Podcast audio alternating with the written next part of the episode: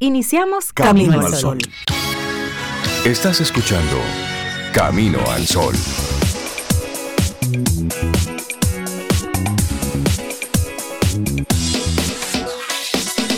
Comienza Camino al Sol. Muy buenos días y bienvenidos a Camino al Sol. Es viernes. Estamos a 24 de marzo año 2023. Buenos días, Cintia Ortiz, Sobeida Ramírez y a todos nuestros amigos y amigas Camino al Sol oyentes. Buen día, ¿cómo están? Hola, Rey, yo estoy muy bien, muchas gracias. Muy, muy, muy bien. Hoy viernes, mejor todavía. Hola, Cintia, ¿y tú cómo estás?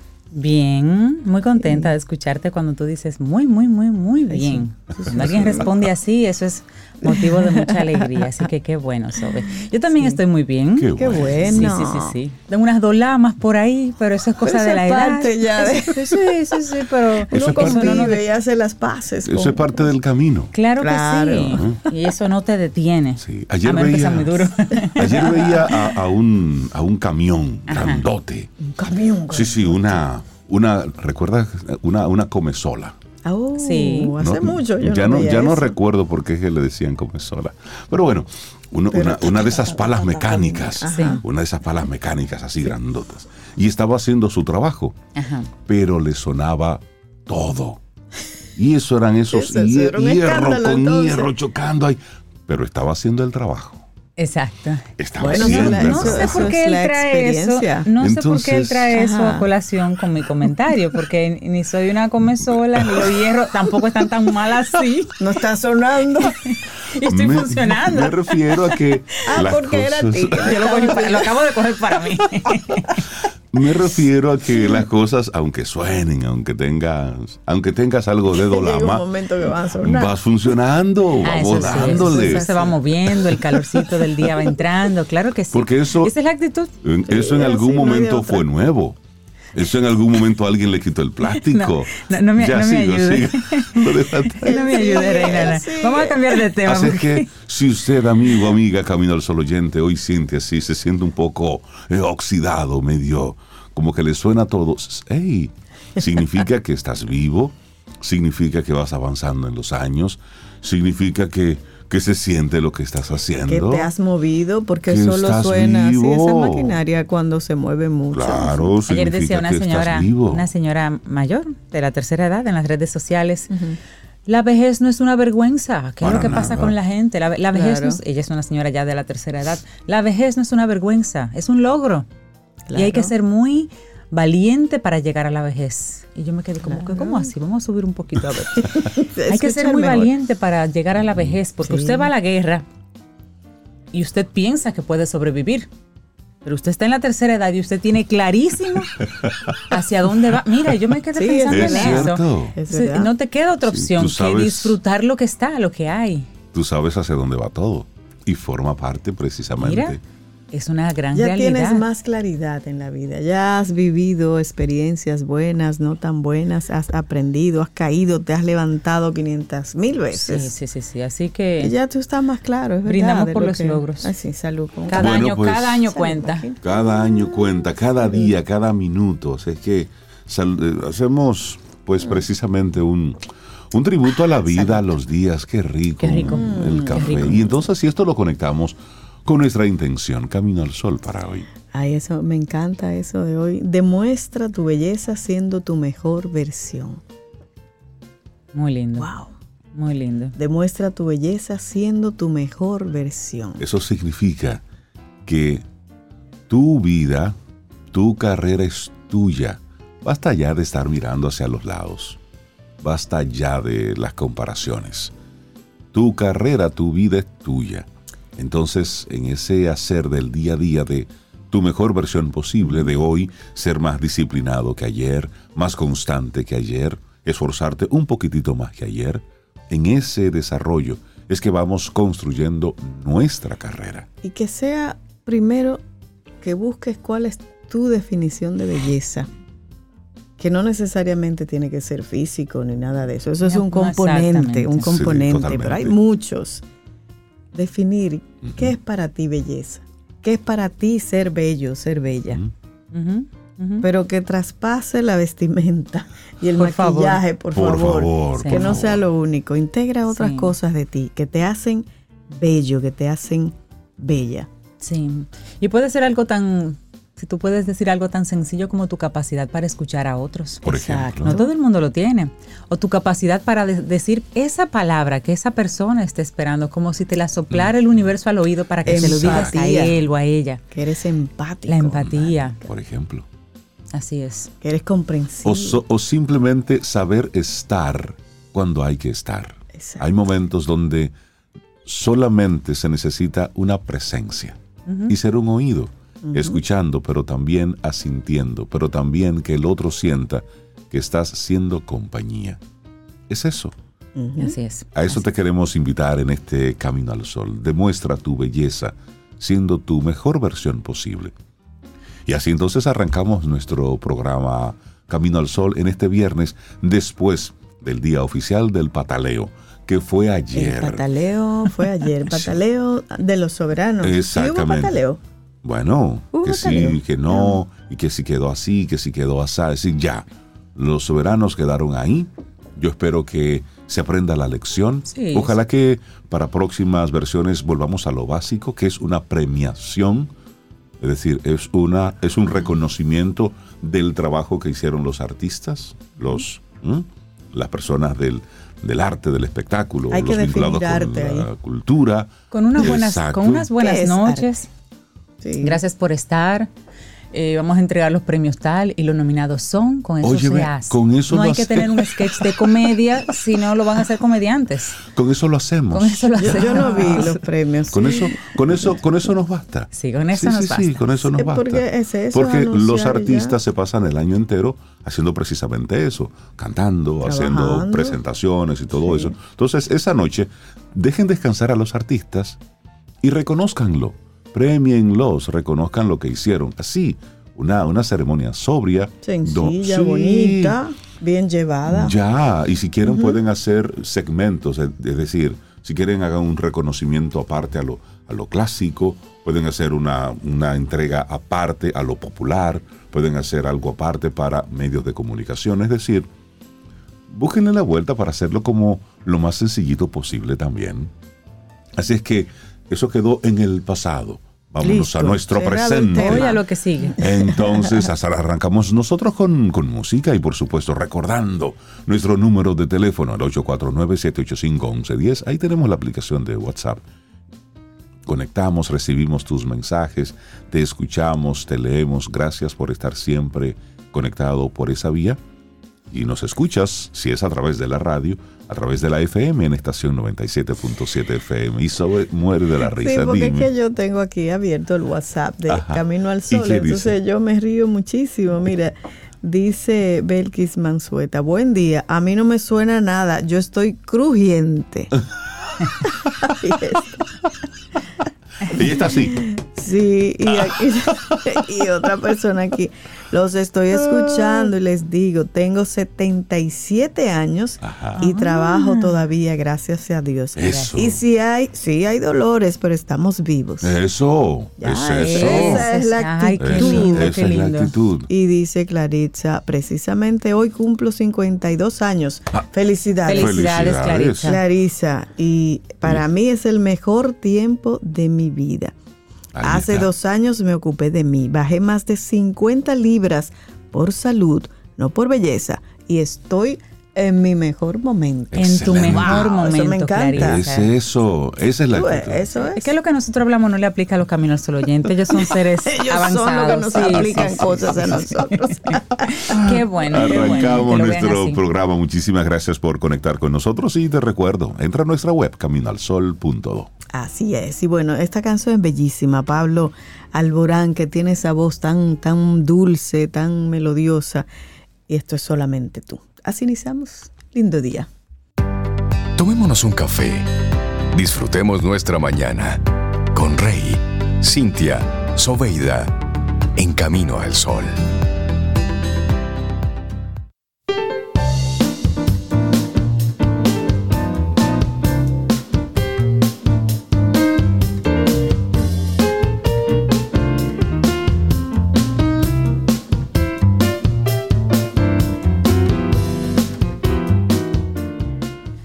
Nuestra primera frase de este maravilloso día es de Naya Rivera y dice, las mariposas no pueden ver sus alas, no pueden ver cuán verdaderamente hermosas son, pero todos los demás sí.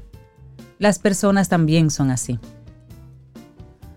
Una frase Ah, así como que potente para, para arrancar este día. Bueno, los titulares, eso es lo que toca ahora.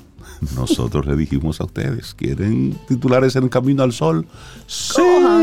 Hicimos una prueba y luego, no, queremos titulares. Bueno, pues aquí van los Y titulares de con este día. gusto los titulares, además, eh, lo compartimos. Iniciamos con el presidente de la República, Luis Abinader, que va a recibir este viernes al rey de España, Felipe VI, y al presidente de Chile, Gabriel Boric, en el Palacio Nacional. Así lo informó la presidencia. Los encuentros se realizan en el marco de la octava cumbre iberoamericana de jefas y jefes de Estado y de Gobierno 2023. De acuerdo a lo pautado, el rey de España será recibido a eso de las 10 de la mañana en la escalinata frontal de la Casa de Gobierno. Luego el gobernante sostendrá con el monarca una audiencia privada en el Salón Blanco junto a comitivas de ambos países. Esta primera visita culminará en el Salón de Embajadores con la entrega del libro al presidente Abinader y al rey de España Felipe VI. Así refiere una nota de la presidencia. El rey de España, Felipe VI, arribó al país por el Aeropuerto Internacional de las Américas, el José Francisco Peña Gómez. Bueno, y siguiendo con la cumbre la República Dominicana, sede de esta cumbre de jefas y jefes de Estado y de Gobierno, que se va a desarrollar desde este viernes, es decir, hoy hasta el sábado, en la Cancillería. De los 22 miembros que integran la cumbre iberoamericana, 14 estarán presentes en el evento representados con sus presidentes o primeros ministros, mientras que el resto de países enviará representaciones. Hasta el momento, han arribado al país para participar de la actividad el rey de España, Felipe VI, el presidente de Portugal, Marcelo Rebelo de Sousa, la presidenta de Honduras, Xiomara Castro, y el presidente de Uruguay, Luis Lacalle Pou, quien está acompañado del canciller Julio Arriola. Asimismo, han confirmado asistencia al presidente del gobierno español, Pedro Sánchez, el colombiano Gustavo Petro, el chileno Gabriel Boric, el argentino Alberto Fernández y el cubano Miguel Díaz Canel. También asistirá el presidente de Paraguay, Mario Abdo Benítez, y el primer ministro de San Vicente y Granadina, Ralph González. Entre los mandatarios que estarán ausentes se encuentran el brasileño Luis Ignacio Lula da Silva, el mexicano Andrés Manuel López Obrador, Daniel Ortega y el salvadoreño Nayib Bukele. Este año se llevará a cabo bajo el lema Juntos por una Iberoamericana justa y sostenible, al tener como principales materias de debate la seguridad alimentaria, el medio ambiente, los derechos digitales y una nueva arquitectura financiera. Bueno, cambiamos de tema. República Dominicana, uno de los nueve países en América Latina que requieren la visa Schengen. De acuerdo con declaraciones recogidas por la prensa ecuatoriana el año pasado, la Unión Europea no tramita exenciones de visa Schengen desde el año 2014.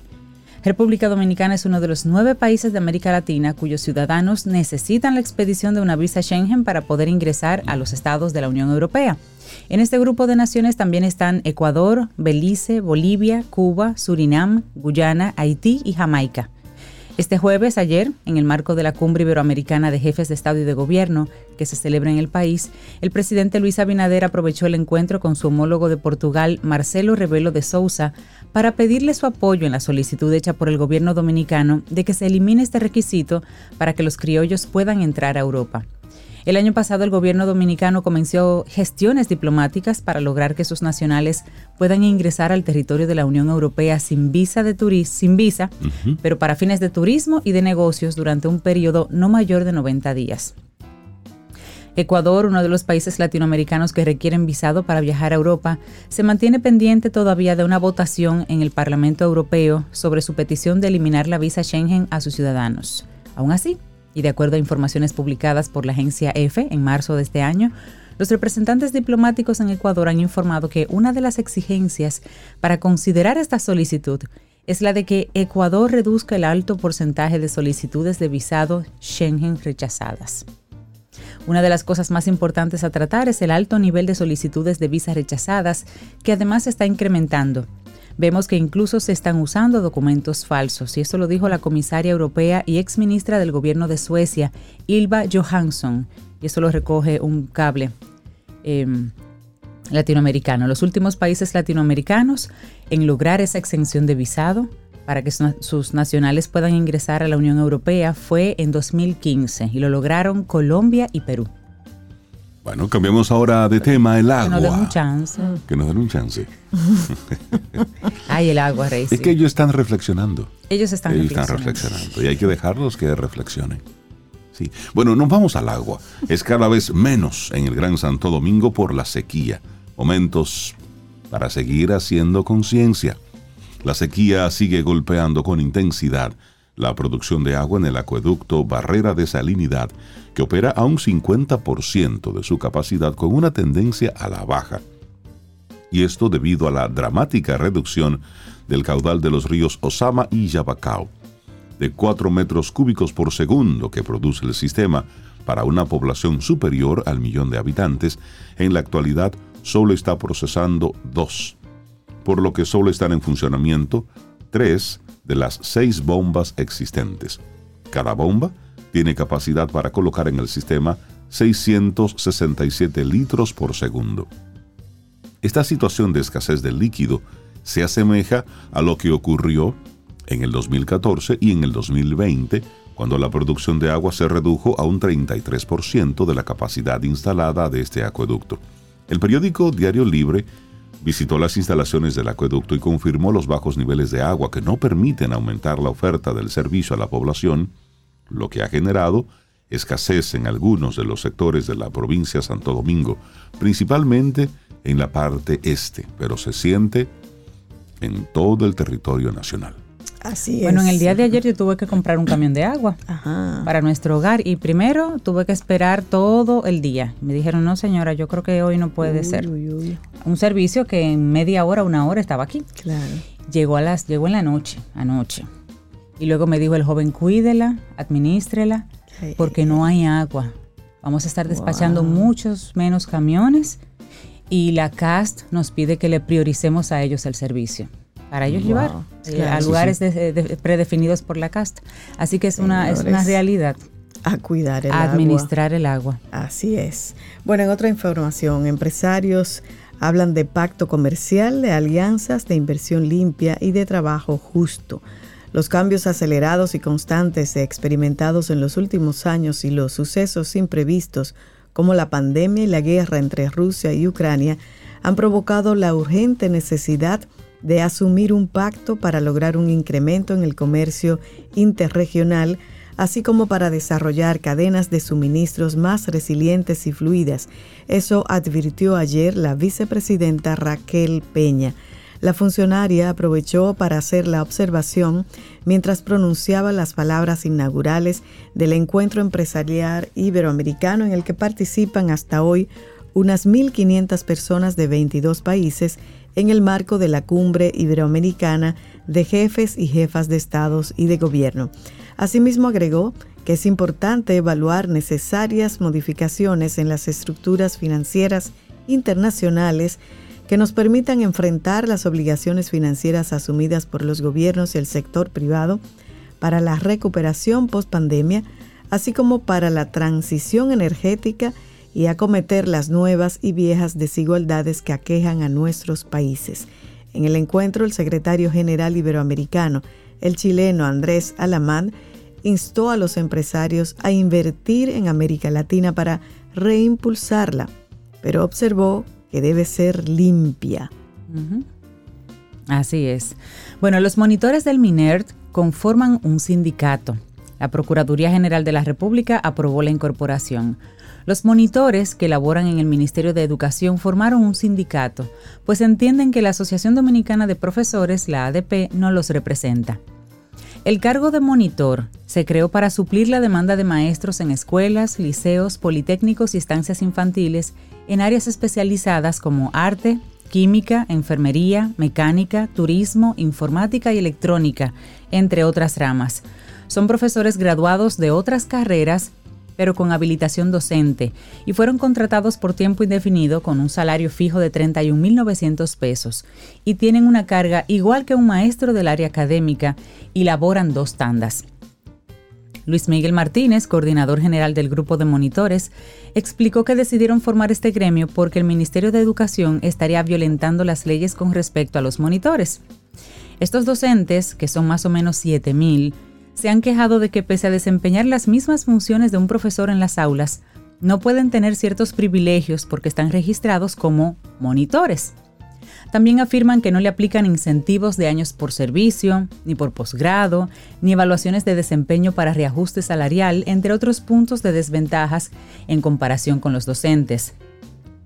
Dice uno de ellos, de hecho continúan los despidos de monitores, a pesar de que el estatuto del docente establece que los maestros interinos no pueden ser desvinculados sin que hayan cometido una falta grave, y como quiera lo han seguido haciendo con el agravante de que no le dan prestaciones laborales.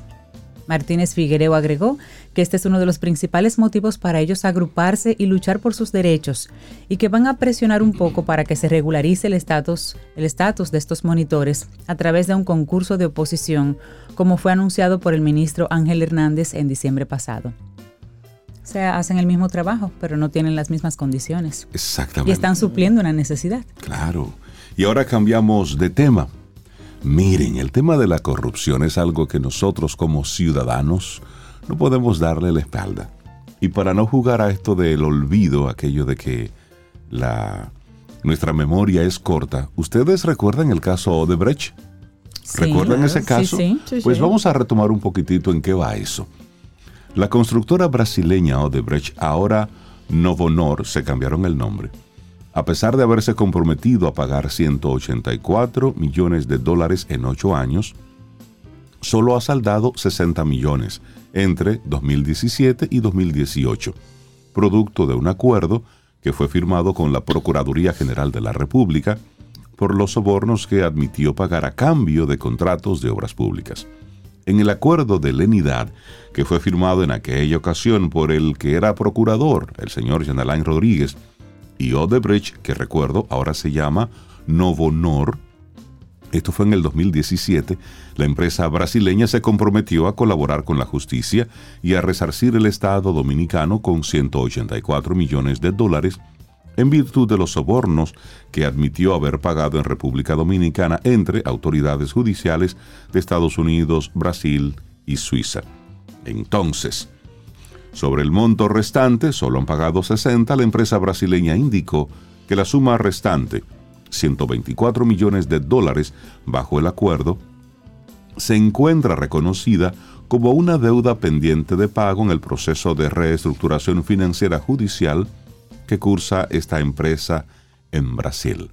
El asunto está en jugar al tiempo y jugar entonces Al olvido. a la memoria. Claro. Entonces, como le digo una cosa, también le digo la otra.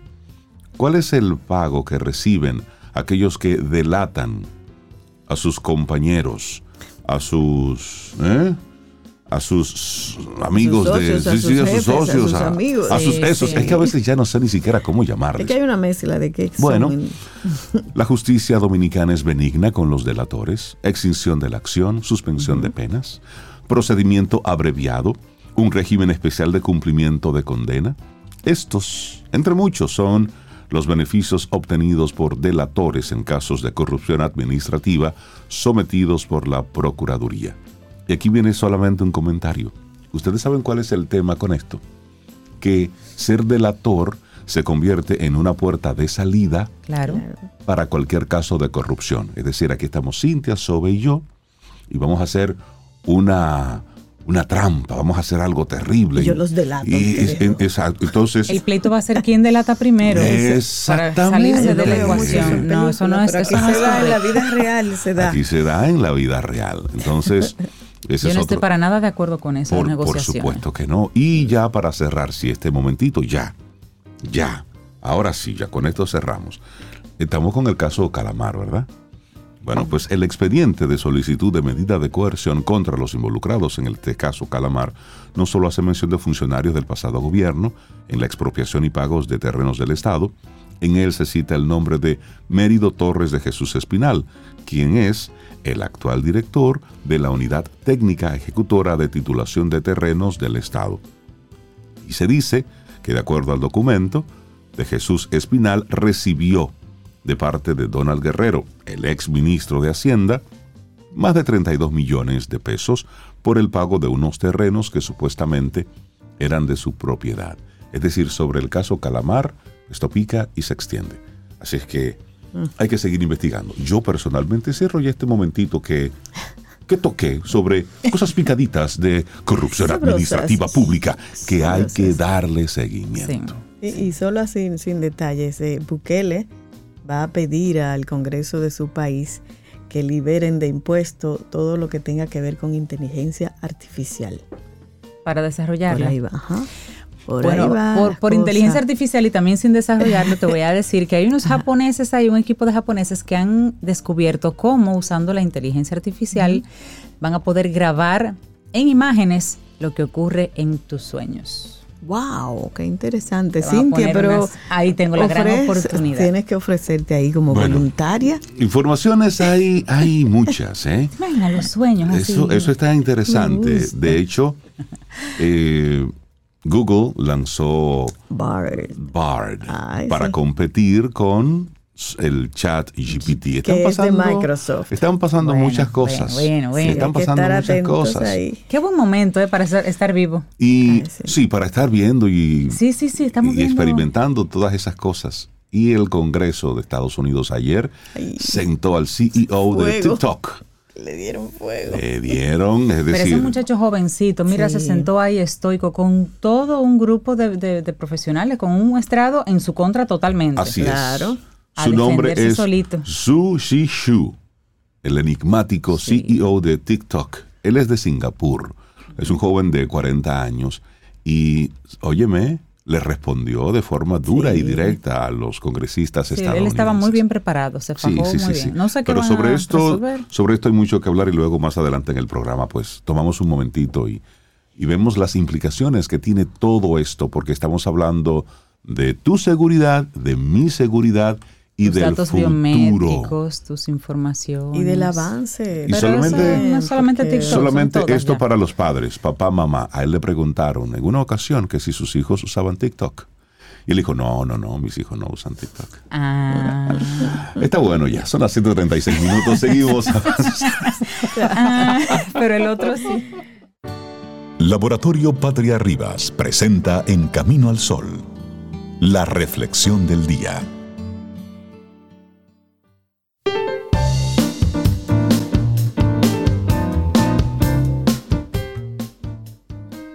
La verdadera belleza en una persona se refleja en su alma. Audrey Hepburn. Continuamos en este Camino al Sol. Gracias por estar ahí conectados con nosotros. Nuestra reflexión en esta mañana. ¿Cómo cultivar la belleza interior?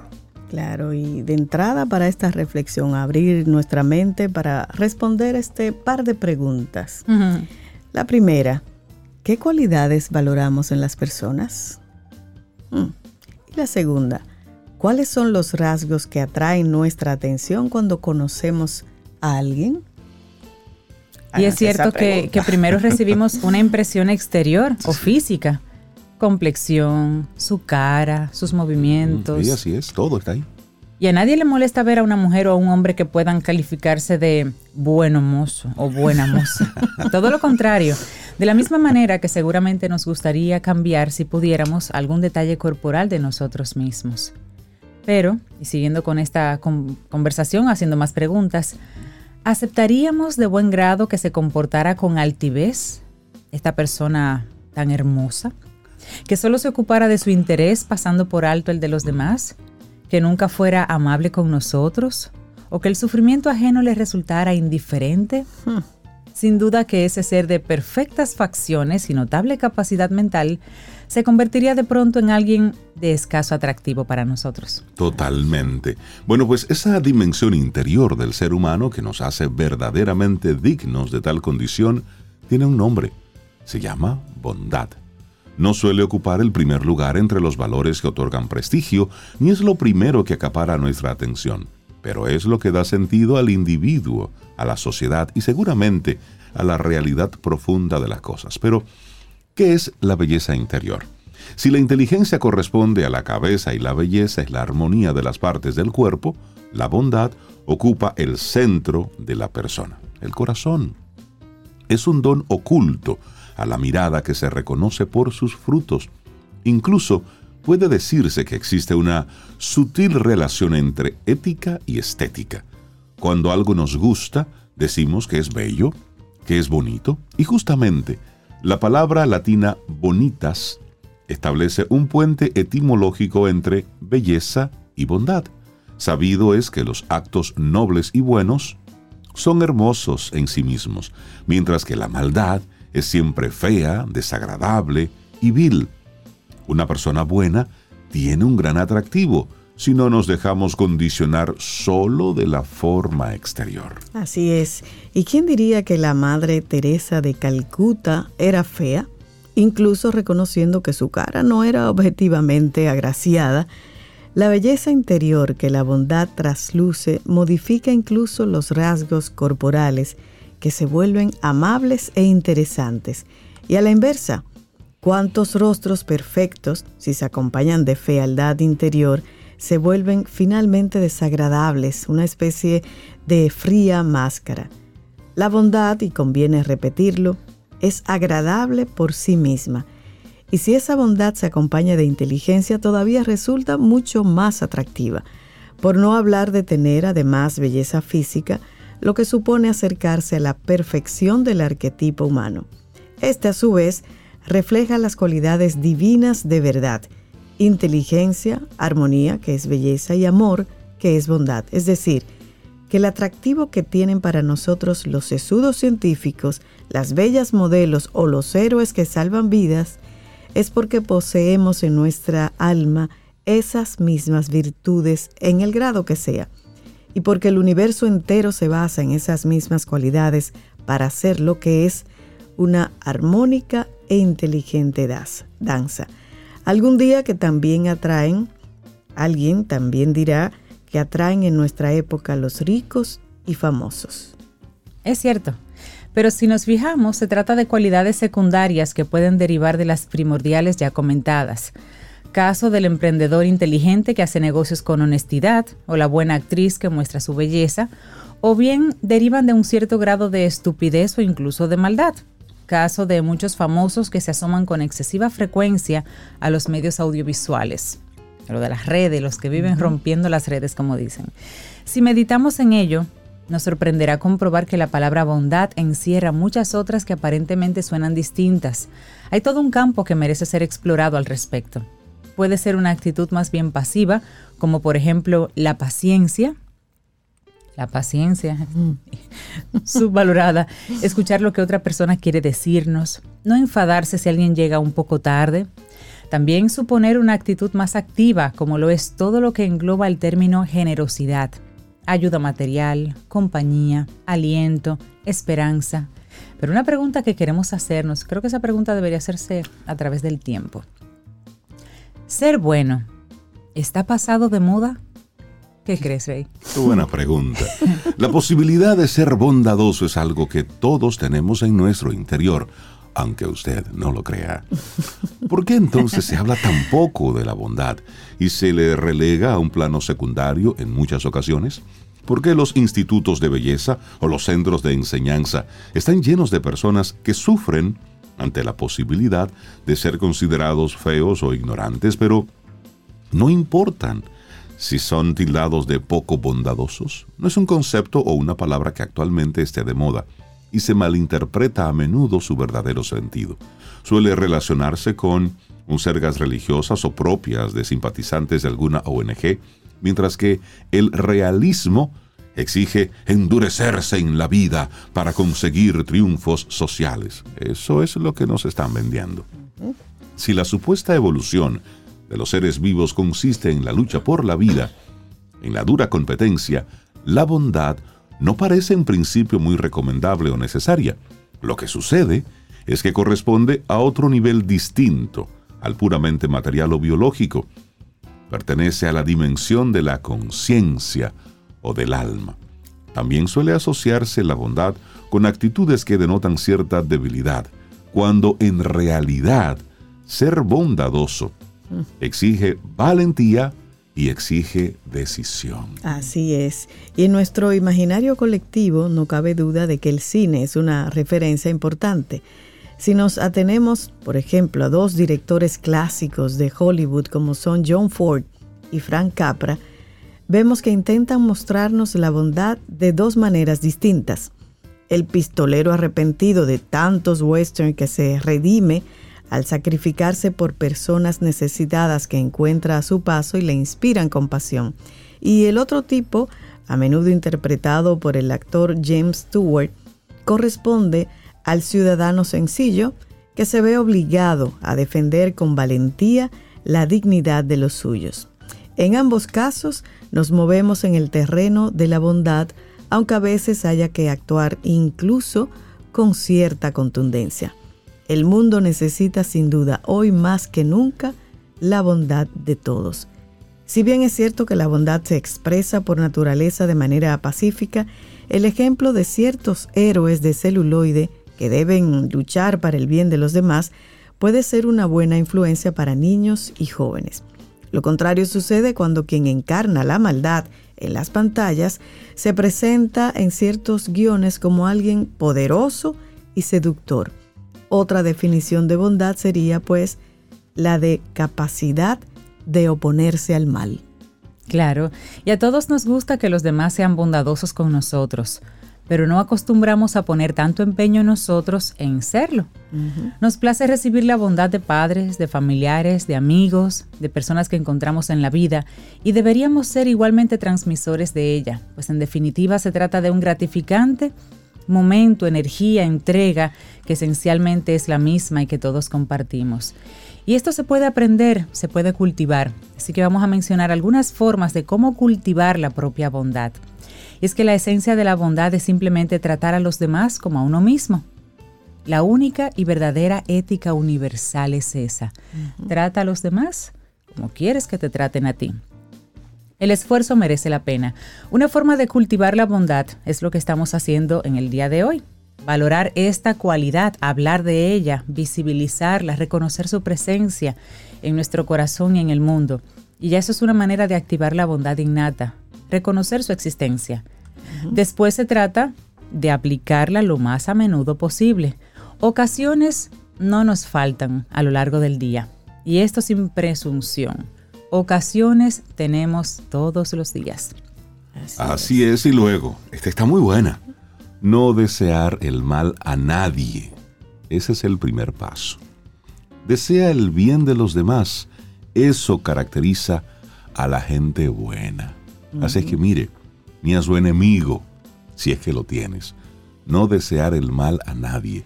Ese es el primer paso. Si a tu enemigo le va bien, Mira, él te deja tranquilo. él no está pendiente de ti. De verdad, yo, la gente a veces no entiende eso. yo feliz no fuñe. Exacto, exacto. Hasta el que tú no, no quieres tener cerca. Tú dices, mira, de corazón, que le vaya bien. porque si le va bien, que fluya. Todo va a fluir bien. Así que ese es el primer paso, Cintia y Zoe, para arrancar a ser una gente buena. Sí, sí, sí, sí, Y hay que aprovechar, por ejemplo, mm. esa reacción instintiva que nos hace sentir compasión por la desgracia ajena. Hay que dejarla manifestarse más a menudo, sin dejar que los razonamientos posteriores del tipo, ese no es mi problema, intenten convencernos de su inutilidad o que tantas imágenes vistas en los noticiarios acaben por endurecer nuestra sensibilidad. Y ese primer impulso de simpatía y solidaridad es algo auténtico que merece ser cultivado. También hay que tener presente que la bondad no solo se manifiesta en acciones físicas, puede irradiar a través del pensamiento silencioso o bien expresarse en palabras. Es antes que nada esto de la bondad, es una actitud. Meditar, calmar la mente de las emociones negativas, puede ser una forma de bondad hacia uno mismo y también hacia los demás. Y luego las palabras bondadosas, las palabras amables, hacen que la vida sea más agradable. Y eso no es poco. Es importante en definitiva que la benevolencia innata que está en nosotros, que está en nuestro corazón, pueda manifestarse. Y esto es especialmente desde temprana edad, cuando se va forjando el carácter, ¿sí? A nuestros niños tenemos que irlos llevando por esa línea. Padres, educadores, medios de comunicación, todos estamos implicados en esto, por lo menos para no poner demasiados obstáculos a su expresión. Así Claro, es. Porque lo natural es tener una actitud de bondad y compasión hacia los demás e incluso hacia los animales. Eso es lo Hacia natural. las plantas, eso es lo natural en el ser humano. Si mantener una actitud bondadosa es recomendado por todas las religiones, sin excepción, no es solo por razones morales o para mantener el orden social. Es además una manera de avanzar en el camino de la verdadera felicidad. Todos formamos una unidad, lo sepamos o no. De manera que tratar a los demás con amabilidad o intentar prestarles ayuda en un momento dado es algo que finalmente repercute como bien para uno mismo. Así es. Y se dice que Jesucristo plasma en las bienaventuranzas del Sermón de la Montaña las bases de una ética a la vez humana y trascendente.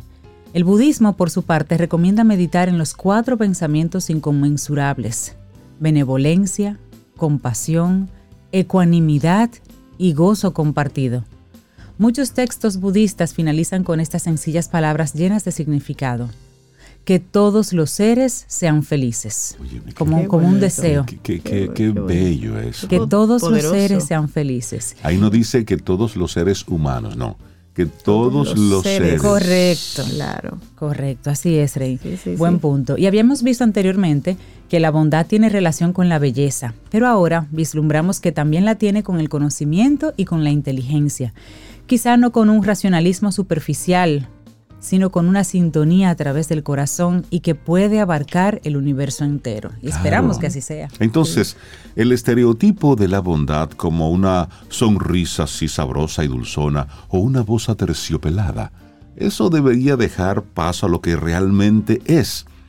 No solo una invitación al sentimiento o al sentimentalismo, su exageración, sino también al correcto pensar, al correcto actuar. Procurar hacer el bien, cueste lo que cueste, corresponde directamente a nuestra naturaleza esencial, es decir, hacer lo correcto porque es lo correcto. Así es. Y pasan los días y pasan los años. La belleza corporal y esa capacidad mental va menguando. Enfrentados a la muerte, quizás solo tengamos en nuestro haber los buenos actos, las buenas palabras y los buenos pensamientos realizados a lo largo de nuestra vida. Bueno, ¿cómo cultivar la belleza interior? Un escrito del doctor Daniel Bonet y lo compartimos aquí hoy en Camino al Sol. Laboratorio Patria Rivas presentó En Camino al Sol, la reflexión del día. Ten un buen día, un buen despertar. Hola. Esto es Camino al Sol. Camino al Sol.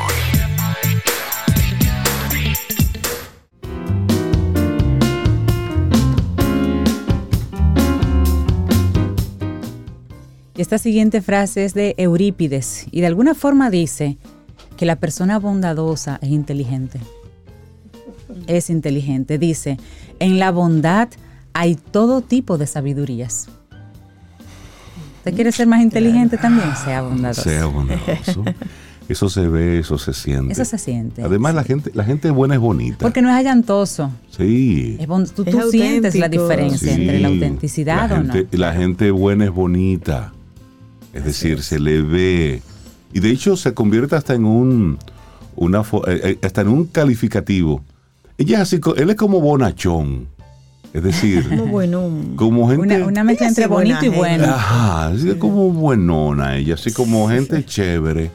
Miren, Bonachón, sí, muy, do- y- muy dominicano. y es bueno, es bueno ser bueno. Es bueno ser Sí. bueno. Sí, porque ahí hay un algo que se te devuelve. Y hay una tranquilidad, una paz esperando. interna que uno tiene cuando es Ay, pero eso, eso puede ser un buen hashtag para Camino ¿Cuál? al Sol. ¿Cuál? Es bueno ser bueno. Es bueno ser bueno. Es bueno ser bueno. Bueno, Vamos y- a hacer esa invitación. Y, y una, una mujer que es buena, ¿eh? que es inteligente y es bonita. Y nos acompaña. Y nos Sí. acompaña aquí en Camino al Sol. Y nosotros los viernes esperamos esta conversación. Dalul Ordey, licenciada en psicología, doctora en neurociencia cognitiva aplicada y siempre viene como poner nuestros cerebros en orden. Doña Dalul, ¿cómo está usted? Ay, Buenos días. Doñaron mismo. Muy contenta de estar aquí como siempre, de que sea viernes. Eh, y bien, bien, eh, eh, recibiendo la primavera con, con cariño, porque viene ahí el mes más el mes lindo más hermoso claro, de del todo año. el año. Ya. El mes de su cumpleaños. Claro, Dalul cumpleaños en abril, yo cumpleaños en abril. Ya, Qué Lo voy a anunciar. Dalul cumpleaños el 20 de abril y yo cumplo el 4. Y ya ustedes Vayan investigaron anotando. finalmente quién fue que les robó el mes. No, todavía no lo he averiguado. Todavía. No importa. Ana Belén anda averiguando, no ha podido. Bueno, Daluli, contigo vamos a hablar hoy sobre lo que sucede en el cerebro cuando estamos cansados. Buen tema para viernes. Sí, sí, eh, bastante apropiado, eh, porque hay una serie de factores que se que suceden en nuestro cerebro cuando estamos cansados. Y vamos a definir el cansancio como esa falta de energía, de vitalidad, de, de, de- fuerza para realizar una acción o para seguir eh, actuando luego de haber pasado por un proceso de actividad física, mental o emocional, que eso es importante. Cualquiera de las tres o las tres. Y además hay un segundo factor, que eso lo vamos a tratar en la segunda parte de lo que vamos a hablar, que tiene que ver con que el cansancio se puede producir también por aburrimiento, hastío, angustia, tristeza. Entonces hay dos tipos de factores que pueden dar como resultado una situación de cansancio en la persona. Ahora, ¿qué pasa en el cerebro cuando nos cansamos?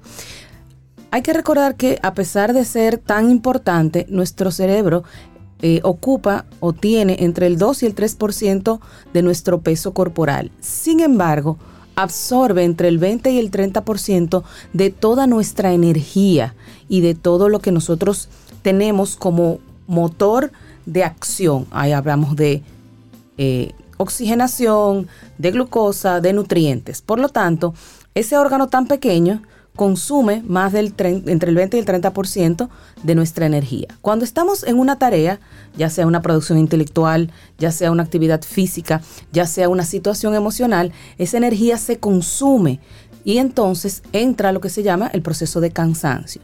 ¿Y qué hace el cansancio? El cansancio desactiva eh, el, el sistema lo que hace es que empieza a redistribuir la energía para que podamos seguir accionando.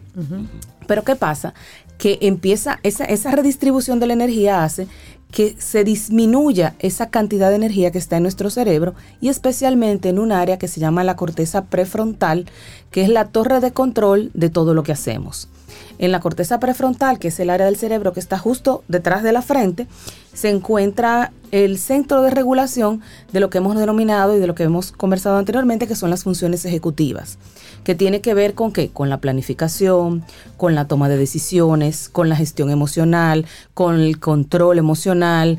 Entonces, por eso vemos que una persona cansada es más reactiva, porque su nivel de control emocional está disminuido de manera natural por esa falta de energía que tiene. Pero además tomamos malas decisiones, pero además eh, nos, no, no- no reaccionamos a la misma velocidad y con la misma capacidad y calidad que lo haríamos si no tuviéramos ese proceso de cansancio y de falta de energía a nivel de la corteza prefrontal. Entonces, ¿qué va a pasar? Eso en, el adulto pues se traduce en una serie de acciones que tienen que ver con a lo mejor un poco de disminución de la productividad, con eh, decaimiento, con un poco de reactividad a nivel emocional, pero en los niños eso se magnifica, porque cuando un niño está cansado, por la razón que sea, entonces ahí entra el tema de la falta de control del niño. Entonces, un niño cansado es un niño que va a tener energéticamente su cerebro bajo y por lo tanto su proceso de desarrollo ejecutivo, que además está en proceso, está disminuido y por lo tanto el niño que a lo mejor está descontrolado es un niño que puede estar cansado y su cerebro no poder regular adecuadamente sus acciones y sus actividades. Pero Dalul, tenemos la impresión, por lo menos culturalmente hablando, de que el cerebro del niño está apenas con el plástico. Es decir, ese cerebro lo aguanta todo y de hecho nosotros mismos en algún momento hemos verbalizado, es decir, no, no, ese cerebro, ese, es, es el cerebro del niño, está listo para lo que sea, no se agota, está nuevecito, no yo que tengo tantos años.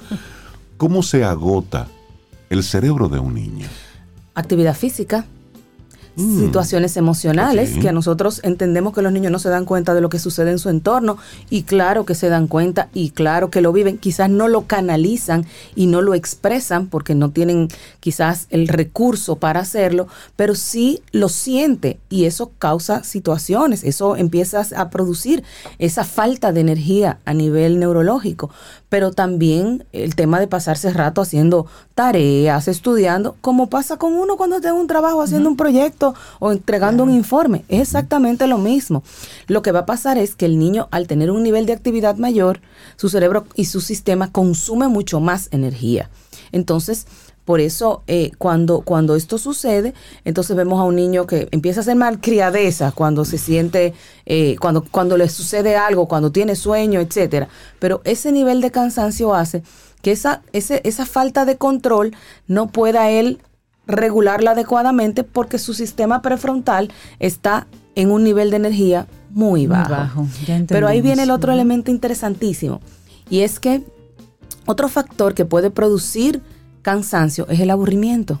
Ajá. Entonces, ¿qué le pasa a, a, por ejemplo, a los niños? Siguiendo con el ejemplo, los niños ahora están sobreestimulados. Tienen internet, tienen computadora, tienen celular, tienen tablet, tienen videojuego, hacen 80 cosas. Entonces, están sobreestimulados y sobrecargando sistema- sistemáticamente su cerebro. Todo el Y día. todo el día. Entonces, por eso se aburren fácilmente, porque el cerebro se cansa.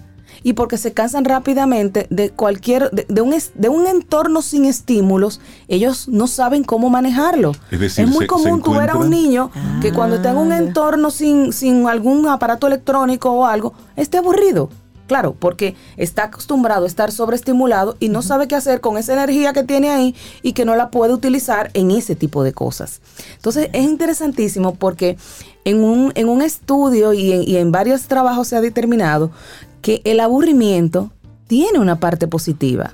Y es que cuando yo estoy aburrido, cuando mi sistema está, digamos que sin mucha actividad, entonces se activan lo que nosotros llamamos eh, la ensoñación, el pensamiento eh, de soñar despierto y todo eso, y entonces se activa la creatividad. Es decir, que estar en Belén con los pastores es bueno. Es bueno. Es decir, vivir en No Sobilandia es, es chévere. Claro, también. porque se habla de que entonces cuando, cuando el niño o la persona está aburrida, empieza a ponerse creativa. Ustedes no han oído que no hay cosa más creativa.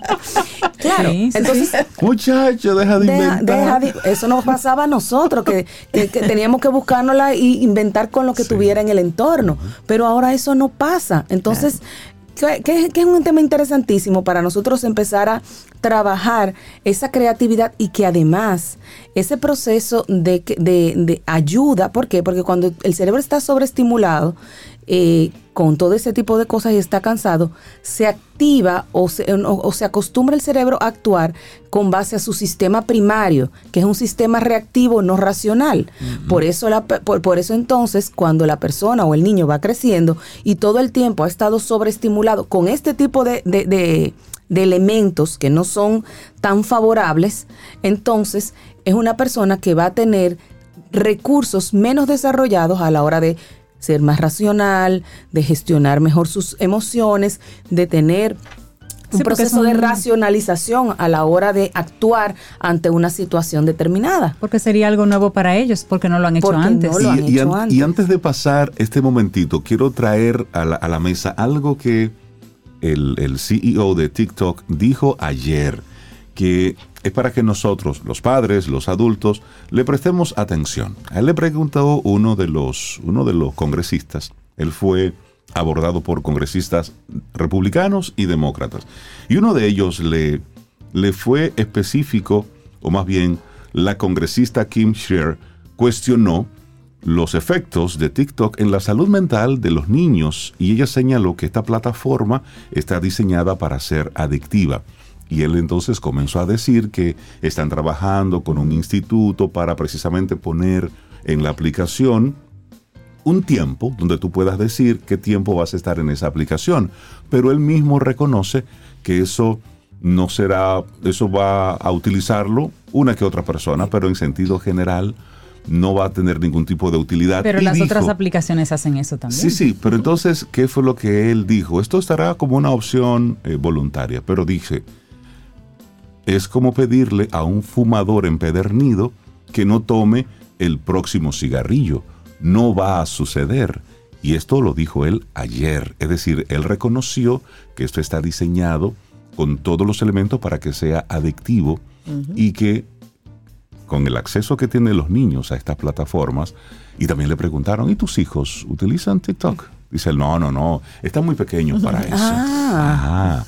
Pero es hacer esa conciencia a propósito de que, de lo que estás hablando, de esa sobreestimulación. Pero hablemos, Dalul, sobre el impacto del sueño, del descanso. Claro, ahí entra un tema interesantísimo y es que la exposición a las pantallas comienza a producir una reducción de la producción de melatonina, que es la sustancia natural que empieza a producir el cerebro cuando ya empieza a caer la noche, porque eh, nos funcionamos, nuestro sistema está para funcionar con el ciclo de, de la propia vida, que es el día y la noche y todo lo que sucede. Entonces, en la medida en que va cayendo el día, nuestro, nuestro sistema se va preparando para lo que se supone que debe venir, que es el descanso. La exposición a pantallas entonces empieza a evita esa producción natural de melatonina y entonces comienza a ver el niño que no le, cu- le cuesta dormirse, que se duerme muy tarde o que si se duerme tiene un sueño irregular o, o ya cuando llega a un sueño adecuado y profundo que se reactiva esa producción de melatonina, son las 5 de la mañana y a las 6 se tiene que despertar Claro. para ir a la escuela y entonces vienen ahí, bueno, eh, tenemos a Tirso que habla mucho del tema de sueño. ¿Qué, va, ¿Qué pasa cuando postergamos el levantarnos y cinco minutos más y 10 minutos más? Eso es más dañino que positivo. Y los niños entonces entran en ese ciclo. Y además hay un tema importante asociado a el involucramiento y la la interacción padre-hijo. Señores, a los ahora mismo, yo no sé si es una percepción mía, a los papás les da miedo que un muchacho le diga que está aburrido. O sea, sí, no pueden tener no. un... No, señor, esto es lo... Ahora mismo vamos a descansar y no hay otra cosa que hacer que no sea eso. ¿Usted quiere hacer otra cosa? Averígüesela. Entonces, vamos a despertar ese tema. Sí, sí, Usted quiere algo, tenga un Lego, unos colores, un- un- una masilla. Invente Hágalo, algo ahí. invente algo. Agárrese Señor, usted suave. sabe- Me dieron usted una sabe- escoba. Exacto. Ustedes saben los carritos con, con contenes de jugo Oh, y, y las guitarras con gomita y palito que uno hizo. Señores. ¿tú Y los lápices que Y peleaban. los lápices que peleaban y tirapiedras con, El con gomita y, y- y- Sí, sí, y- y sí. pincho. Señores, estos muchachos no conocen nada de eso, pero eso lo hace precisamente esa capacidad creativa que se despierta cuando mi sistema necesita ponerse activo y no tiene con qué. Entonces ahí comienza. Fíjense, hay un refrán aquí que es muy dominicano que la necesidad se pone creativa. Señores, aquí la gente inventa. Claro. Pero ¿por qué? Precisamente por eso. Porque el sistema, porque de alguna manera requiere poder eh, satisfacer Totalmente. y entonces comienza, lo- si no tengo con qué satisfacerme, me lo invento. Claro, claro. Y, y entonces ese pensamiento flexi- eh, eh, flexible, adaptativo, comienza entonces a tener un mejor desarrollo. Entonces, papá, mamá, suéltele un poco esos aparatos, esos videojuegos y póngale otra cosa en las manos o no le ponga nada. que se aburra. Que se aburran. A ver para qué que, a ver qué pasa. ¿Qué sale de ese ¿Qué aburrimiento? sale de ese aburrimiento? Y Porque- mire que antes, todos esos inventos que tú mencionaste hace unos minutos, señores, no había internet. no, para nada. No había para YouTube para tú aprender cómo, se, hacía. hace, No, No, no. Eso era ensayo y Eso- error. y eso se enseñaba de generación en, En generación. generación. Sí.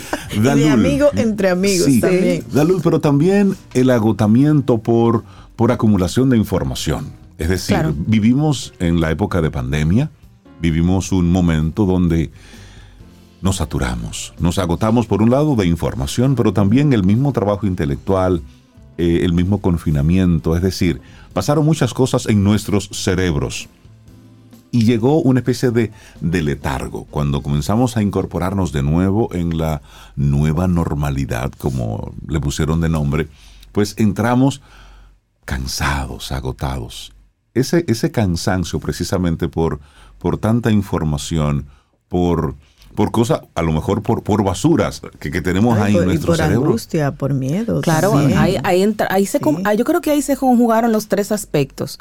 Un cansancio físico porque había que hacerlo todo. Sí. Sí. Un cansancio emocional por el tema de lo que demandó el estar en casa, el responder a todas las necesidades y a todos los que estaban allí, pero también la parte física y la parte...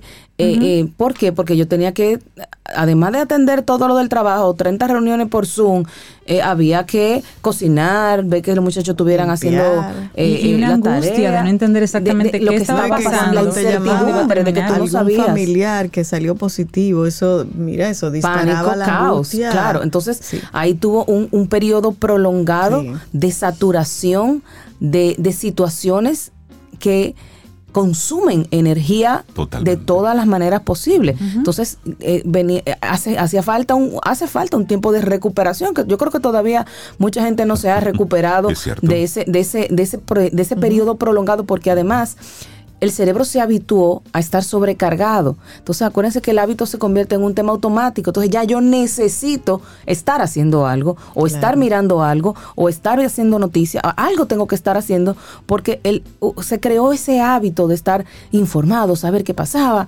Entonces, ahora hay que desmontarlo, porque ahora también el tema es que esa hiperactivación genera también un proceso que no es positivo para el sistema. Entonces, Dalul, ¿cómo ponemos nuestro cerebro a descansar? Ahí viene un tema interesantísimo. Ponernos tiempos, organizarnos, o sea, hay que dedicar tiempo a cosas distintas. Entonces, limitar el tiempo de exposición a recursos digitales, lo que sean, teléfono, celular, eh, pantallas, eh, ju- videojuegos, etcétera. Uno. Segundo, tener más contacto físico, más, más interacción social con el otro de persona a persona. A ver, señores, hay gente que está en la habitación y le escriben un WhatsApp al hermano que está en otra habitación o a la mamá que está allá abajo Sí, en, sí. en- en la sala. No, baje y, y, y, y convérselo, Claro. búsquelo, párese y háblelo. Entonces, mayor interacción social, un tiempo adecuado de descanso, es decir, dos horas antes de dormir, cero pantalla. ¿Para qué? Para que de manera natural comience a producirse esas sustancias que promueven un sueño adecuado para que el cerebro, para que el sistema se pueda resetear durante la noche, que eso es lo que sucede. Pero además, ese exceso de información hace que ese proceso de consolidación de memoria que se da durante el sueño, que además no se da adecuadamente porque no dormimos bien, y con esa cantidad de información, entonces de repente la persona comienza a preocuparse porque se me está olvidando todo. Porque porque no me acuerdo de tal cosa, porque dejé una hornilla prendida o porque salí del carro y dejé la llave dentro.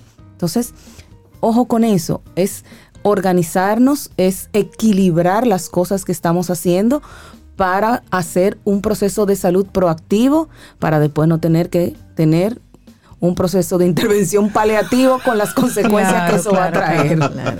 Dalul Ordey, lo que sucede en el cerebro cuando estamos cansados. Ay, ay, Yo creo que más claro de ahí ni el agua. Dalul, que tengas un excelente día. Muchísimas Muchísimas gracias, gracias. por estar con nosotros. Y bueno, deseamos ya tener otra próxima conversación contigo aquí en Camino al Sol. Yo tenía una pregunta, Dalul, perdón que me salga totalmente del tema, pero como yo soy curiosa, ¿a cuál de las tres funciones vas? Eh, de- Yo no puedo creer esto. Dalul, la gente que quiera conectar contigo rápidamente y tener la conversación, ¿cómo, cómo, cómo te contactan? Ella Ey, va a se pueden comunicar al 809-532-1992. Se pueden, nos pueden contactar a través de neurotraining.do o por Instagram neurotraining-rd. Tú vas a ir, ¿verdad? Sí.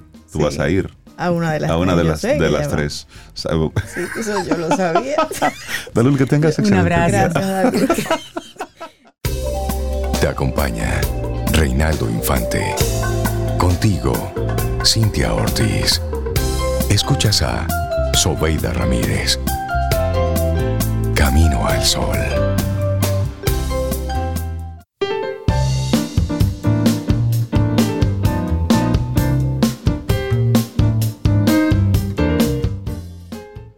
Y hoy nuestro tema central, aquí en Camino al Sol, es Demuestra tu belleza siendo tu mejor versión. Demuestra tu belleza siendo tu mejor versión. Y nuestra frase de Lisa Kaplas, hermosísima, dice, tienes que confiar en las chispas que tienes adentro. Me ¿Te gusta, gusta eso? Sí, sí. Tienes me que encanta. confiar en las Chispas. chispas que hay en ti. gusta. Chispas que hay en ti. Qué linda frase, qué linda frase. Seguimos aquí en este Camino al Sol. Gracias por conectar con nosotros. Y bueno, hay- si hay algo que demuestra la belleza es la danza. Ay, Ah, sí. eso sí. Entonces vamos a hablar en este momento con Obelis Moreno, directora de comunicación, para conocer el sexto Festival de Danza y Teatro en Educación Superior, que está organizado por el Instituto Técnico Superior Comunitario. Obelis, buenos días y bienvenida a Camino al Sol. ¿Cómo estás? Muy bien, muy bien, gracias a Dios. Buenos días, qué bueno compartir esta mañana con usted, don Reinaldo, a Cintia que está por ahí, a la señora Sobeida. Gracias por permitirnos eh, pues entrar a muchos de los hogares a través de, de esta plataforma Camino al Sol. Muchísimas, muchísimas gracias, Doña- Obelis. Y te voy a pedir Doña un favor, quítanos el doñeo, porque esto no se puede. De Don, don Reinaldo, No, no, no, Sobeida, no. doña- No, no, no, no. No, no, es que no- nosotros tres seremos adolescentes de 150 años. Toda la vida. Así es. Hablemos del, Dirían del- por ahí los viejos, eso es por respeto. Hablemos, hablemos, Obelis, del sexto Festival de Danza y Teatro en Educación Superior. ¿De qué se trata todo esto? Cuéntanos. Así es, este año, eh, con la colaboración de muchísimas entidades, vamos a tener la, esta nueva versión, este sexto Festival de Danza y Teatro, que lidera y lleva a cabo el Instituto Técnico Superior Comunitario, ITSC, y pues resaltando todas la- las cualidades, la belleza, no solo de la danza, sino también aquellas características propias del teatro, enlazar el arte de nuevo con la gente y que sobre todo eh, lleven en, en- en sus memorias una historia contada a través del arte y la cultura. Y qué mejor forma que sea a través de la danza y del teatro Claro. con la participación de muchísimas universidades e institutos superiores. Vamos a contar con grupos desde la Pucamaima, INTEC, UNIBE, la UNFU, eh, incluso primera vez que participa también este año el ITLA y, estamos muy contentos porque no solo van a ser los jóvenes quienes van a resaltar todas esas cualidades dominicanas, sino también que vamos a tener un invitado sumamente especial desde la Universidad Nacional de Costa Rica. Eso quiere decir que vamos a tener un festival cargado de muchas emociones, pero también de muchísimo talento. Y las personas que quieran eh, formar parte de este festival, se va a realizar los días 29, 30 y 31 de marzo. Eso es ya la semana que viene. Las La personas, semanita que viene, así es. Tenemos un programa cargado para que nadie, nadie diga que no pudo ir un día. La inauguración se va a estar llevando a cabo este próximo 29 a partir de las 10 de la mañana. Esperamos contar con todos ustedes por allá en el pabellón de la fama, aquí en el Distrito Nacional. En el centro. Y luego entonces nos vamos a trasladar hacia el Instituto Técnico Superior Comunitario los días 30 y 31, desde, la 8 de la desde las 9 de la mañana hasta las 8 de la noche. Vamos a tener un programa sumamente extenso, pero también cargado de muchísimas presentaciones artísticas y culturales propias de la danza y, la cultu- y el teatro. Qué bueno. ¿Y dónde tiene uno acceso a ver esa programación? Bien, nosotros estamos conectando con, con el equipo de CER TV para poder ah, tener esta transmisión en vivo eh, desde la inauguración el día 29 y también a través de las plataformas propias de la institución, tanto Facebook como Instagram.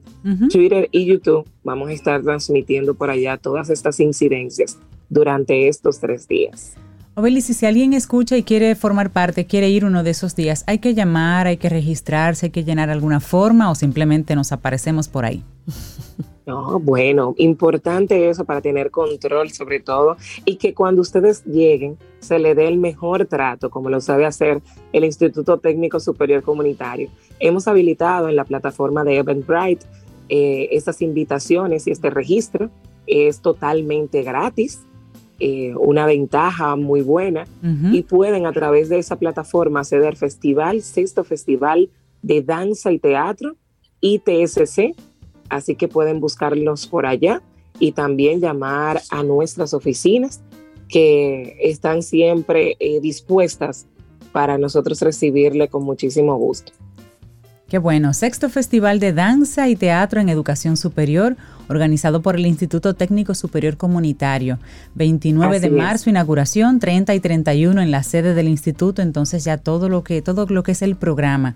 También vemos que se van a dictar charlas y conferencias para instruir a los Así es. participantes. Buenísimos, a través de Eventbrite, totalmente gratis, pero un registro para tener un control de. Claro, para tener un control de entrada. Así que Obelis Moreno, directora de comunicación, muchísimas gracias por pasar por Camino al Sol, hacernos esta linda invitación. Y ojalá que se llene muchísimo, todos Sí. los días. Bueno, esperamos verlos también a ustedes por allá y a todo eh, el público hermoso que conecta con Camino al Sol y dejarles saber que el Instituto Técnico Superior Comunitario es de ustedes, es de todo el pueblo dominicano y allá vamos a estar pues presto para recibirles con muchísimo gusto. Muchísimas, gracias. gracias. Un abrazo. A usted. Disfrutemos nuestra mañana con Rey, Cintia, Soveida, en camino al sol. El Banco Central de la República Dominicana te invita a participar de manera presencial en la Semana Económica y Financiera 2023. Disfruta gratuitamente de charlas, talleres, conferencias, competencias y otras actividades sobre economía y finanzas, en colaboración con la Fundación Child and Youth Finance International y la participación de instituciones públicas y privadas del país. Desde el 20 al 24 de marzo, de 9 de la mañana a 5 de la tarde, en el auditorio del Banco Central y en la Oficina Regional de Santiago. Banco Central de la República Dominicana. Ten un buen día, un buen despertar. Hola. Esto es Camino al Sol. Camino al Sol.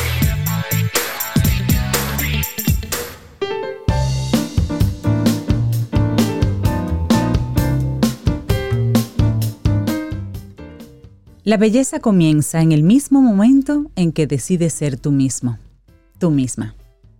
Coco Chanel. Seguimos avanzando en este camino al sol, conectando contigo a través de estación 97.7 FM y caminoalsol.do.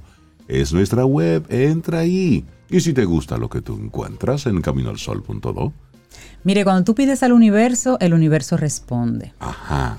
Y hoy tenemos una conversación muy linda con Carla Sánchez, ella es especialista de comunicaciones, para hablar de un programa de becas que se llama WISE, W-I-S-E. ¿Qué significa? Sobe, te va a encantar. Ajá. Women in Science and Engineering. Mujeres en la Oh, ciencia y en las y en las ingenierías. ingenierías. Mm. Recuerda que hace unos días hablábamos de eso, de más, Sí. más, más niñas involucradas en este proceso que queríamos.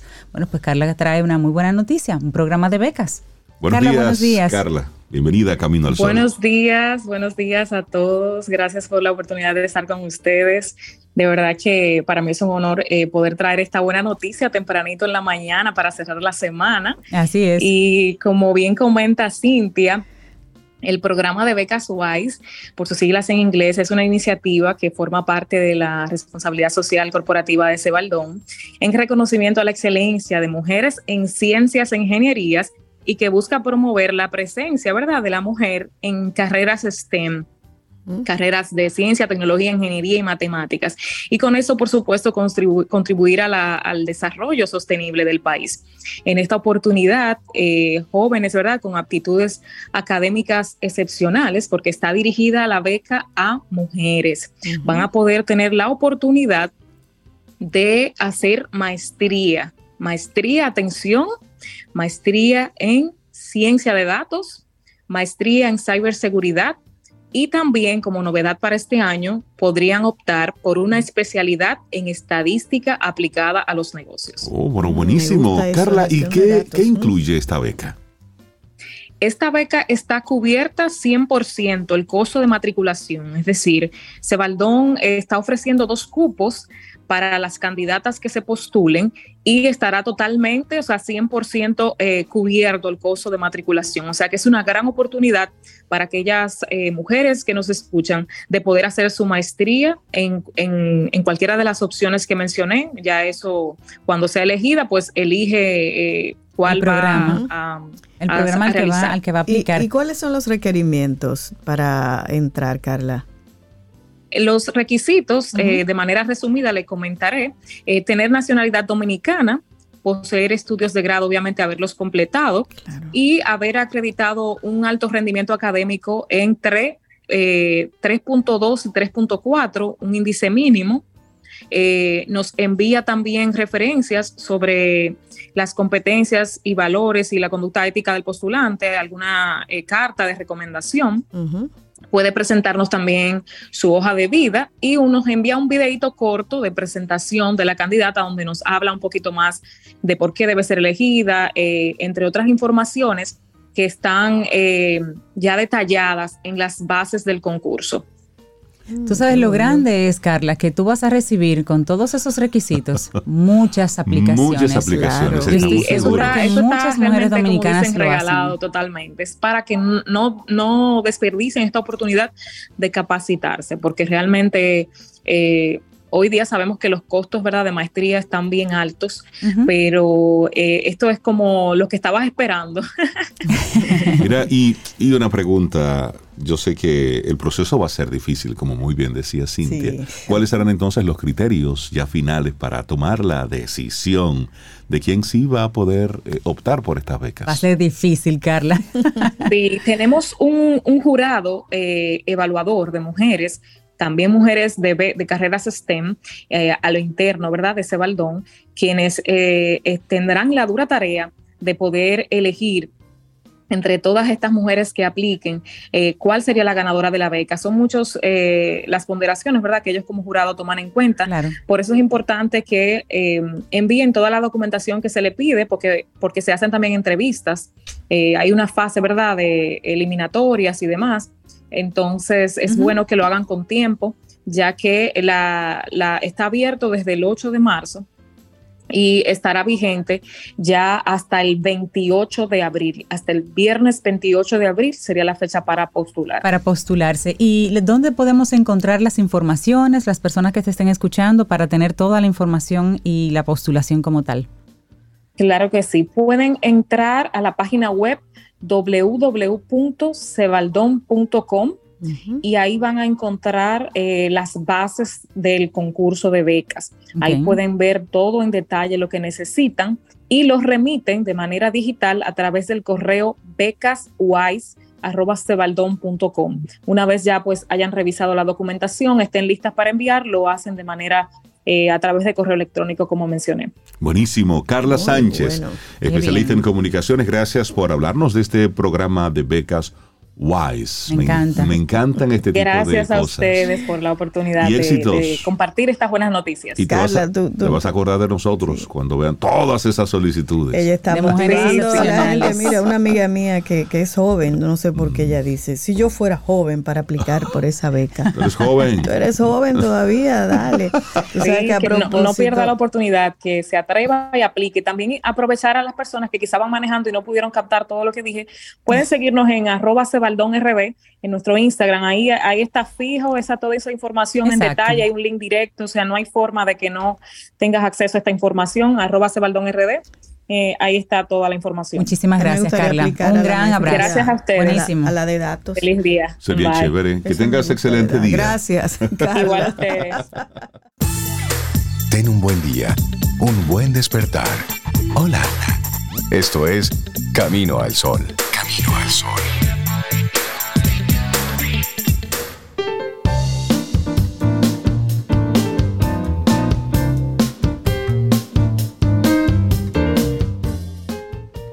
Un corazón puro es superlativamente raro e incluso más atractivo.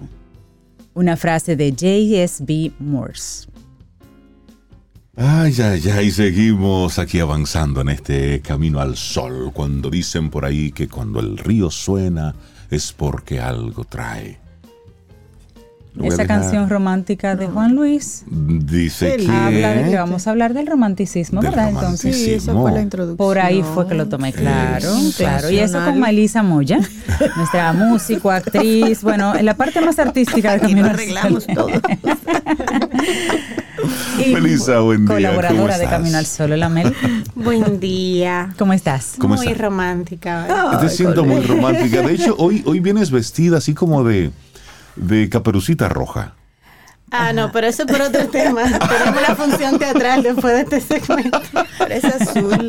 Tú sabes que a propósito de Melissa, y qué bueno que Melissa venga después de Carla con lo de la beca para chicas STEM, porque a, a ese modelo de STEM de ciencia, tecnología, ingeniería y matemática le agregaron la A de arte.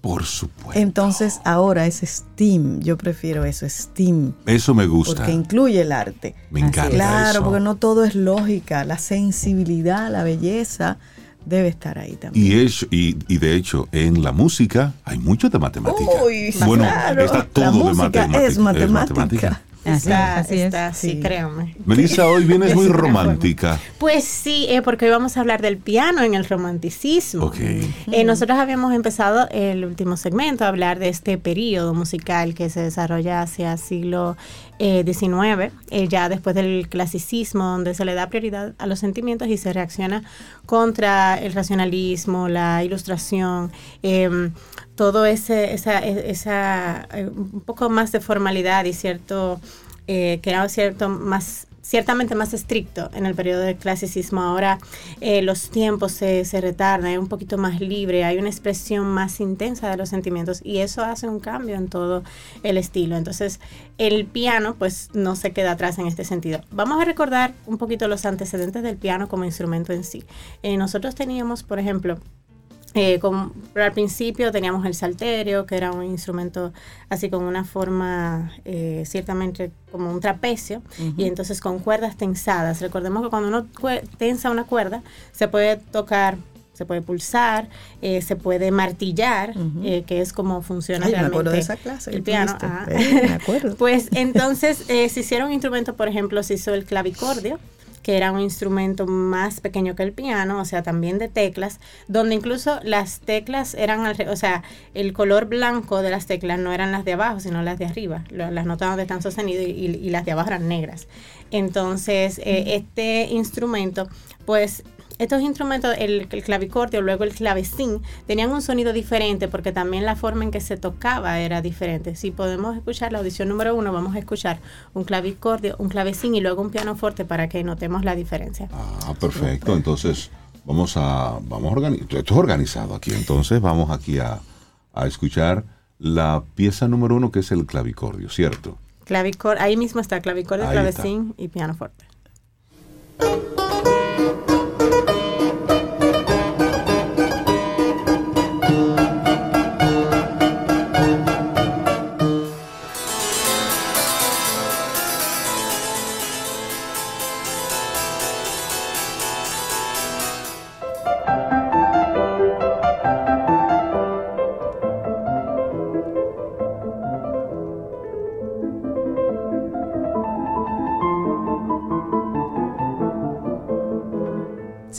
Obvia la Uy, diferencia. sí, marcada la Sí. Sí, diferencia. porque los materiales eran diferentes, por ejemplo, hacia el, el clavicordio, las cuerdas eran, se hacían de nylon, de cola de caballo, eh, de diversos materiales que ya, ya en este periodo, cuando viene el, piano, el pianoforte, que si meta primero eh, Bartolomeo Cristofori, eh, pues eh, comienza en 1710, él hace unos 10, eh, fabrica unos 10 pianos nuevos, pero no fueron populares eh, todavía en esa época, así que él siguió, siguió haciendo clavecines.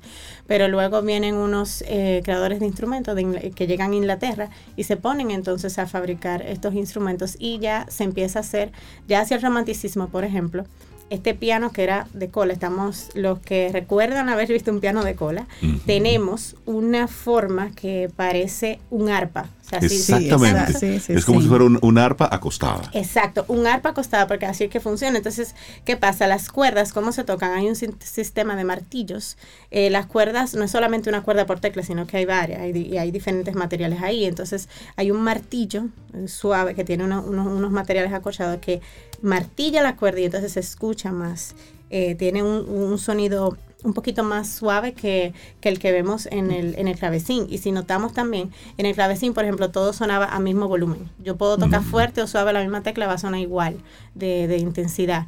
Pero ya cuando viene el piano fuerte, no, ya si se incorpora esto también, el piano, en el romanticismo el piano cambia, ya no son cuatro octavas, ahora se expande siete, ocho octavas. Entonces esto te da la posibilidad al músico de o sea, se había, se, a los compositores, pues, ¿qué hacían? Muchos arreglos para piano, arreglos de orquesta. Entonces, ya porque ya tú no tienes solamente un instrumento agudo, o un instrumento en el registro medio, tú tienes más agudo, tienes más Más graves. graves, exacto. Entonces, hay una mayor posibilidad de expresión y eso los músicos lo, lo aprovechan bastante. Vamos a escuchar ahora la audición número 2, que es eh, un extracto de Année de Pèlerinage, de, mm, eh, interpretado por Michael Korstig.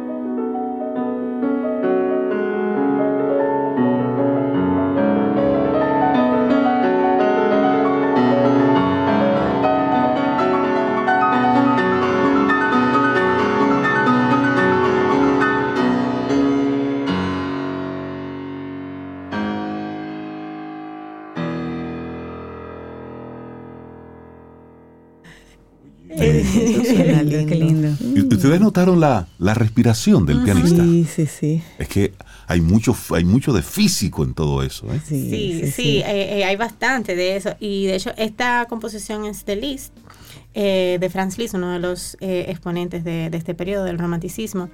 Y nosotros podemos notar en esa grabación cómo él, o sea, pudimos notar los sonidos que eran muy agudos, otros más graves, cómo la intensidad podía crecer, eh, cómo también el tiempo de las piezas, eh, él hacía sus retardando. Tan, tan, tan, tan, aumentaba Y, la los, intensidad. y el forte era forte. El forte era bien fuerte. Forte. Sí, entonces estas son las cosas que nosotros vamos a ver en el periodo y eso hace que sea mucho más expresivo que, lo, que periodos anteriores en, en- en cuanto al sonido del instrumento, pues eh, fue el instrumento por excelencia en esta época. Hay materiales de madera que pasaron a ser de metal.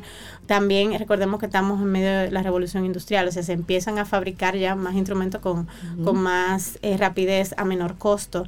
El piano era de cola, ahora se venden pianos verticales, o sea, como la misma cola, pero acostada es lo que hace un piano vertical y entonces la gente en sus casas ya podía tener más fácilmente Claro. estos, eh, estos instrumentos.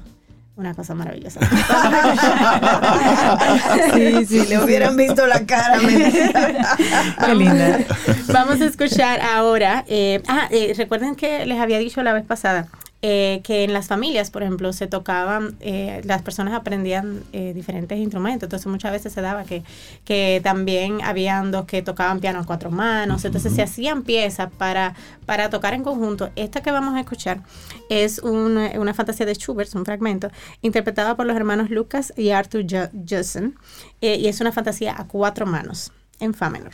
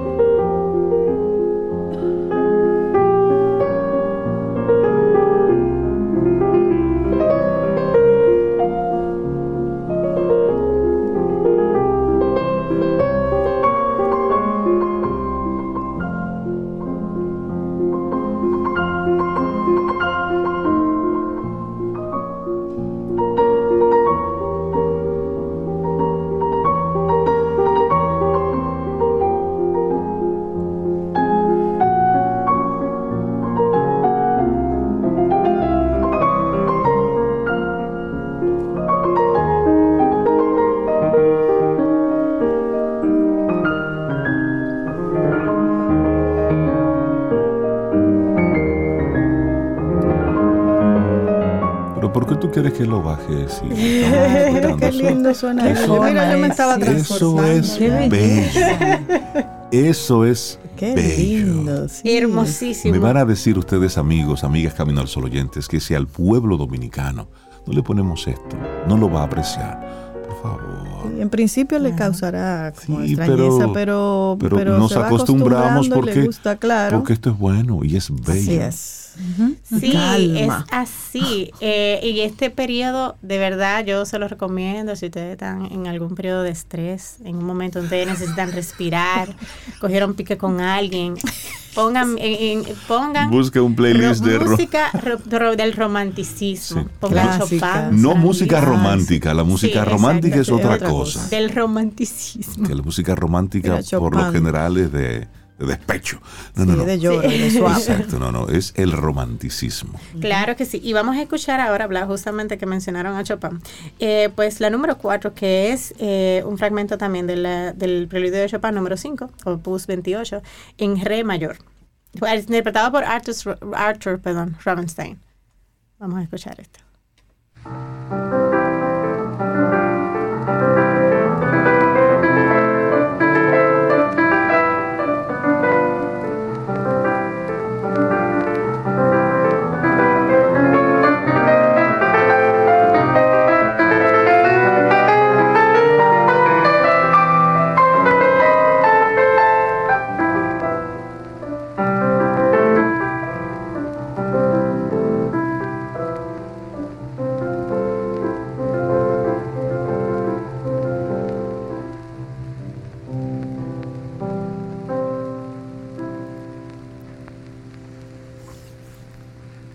Gusta mucho esa obra, esa obra número 28. Chopin hizo, hay muchos preludios que eran cortos, pero a nivel técnico son muy demandantes. Algo que pasa en el romanticismo es que precisamente como ahora en el instrumento se pueden hacer más cosas, es más retador para el instrumentista, porque ya no, o sea, en el, mientras que en el clavicordio, en el clavecín, no importaba con qué fuerza tú tocabas, todo iba a sonar igual en cuanto a intensidad, aquí no.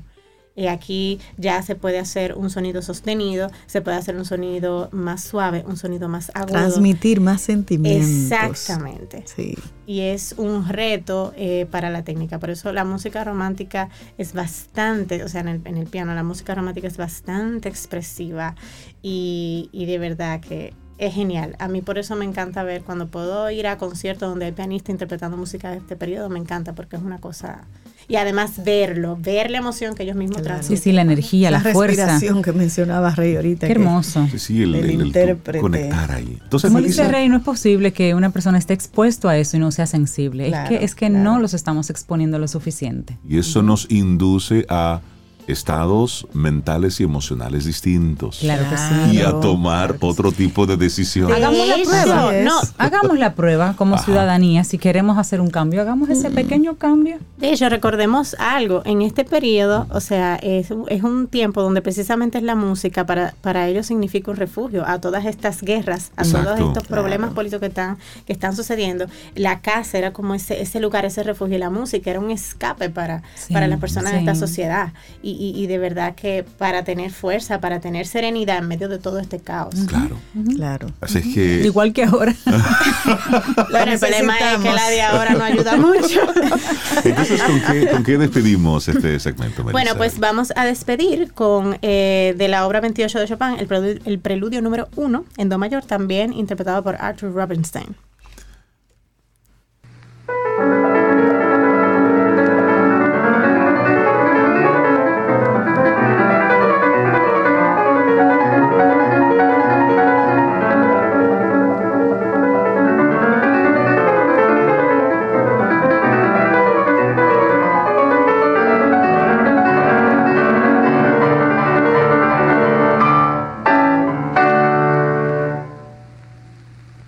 Que estar bien de dedo ahí. La técnica, como dice Mira, que qué buena forma de, de- terminar Camino al. Sol. Sí, sí, sí, bellísimo. No queda como Gracias, así. Melissa. Lo que pasa es que el, romanticismo es, es el sinónimo en la música de, de la belleza.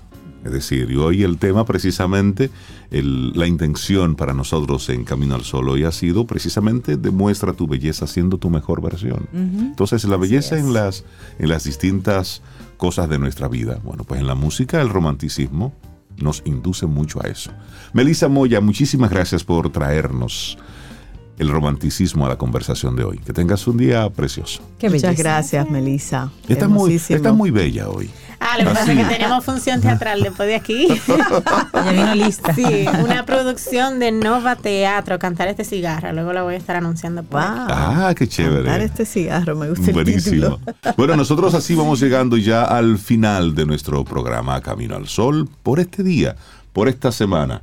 Así es que el próximo lunes, si el universo sigue conspirando, si usted quiere, y si nosotros estamos aquí, tendremos a lo mejor un nuevo Camino al Sol. Y así será. Bueno, y esta no es clásica, pero es bella, como quiera. La voz, Ivette Cepeda y la canción hermosísima. Es que yo me imagino la historia. Así es que suba el volumen y disfrute esto. Tú eres la música que yo tengo que cantar. Lindo día. Hasta el lunes. Y esperamos que hayas disfrutado del contenido del día de hoy. Recuerda nuestras vías para mantenernos en contacto. Hola arroba caminoalsol.do. Visita nuestra web y amplía más de nuestro contenido. Caminoalsol.do. Hasta una próxima edición. Y pásala bien.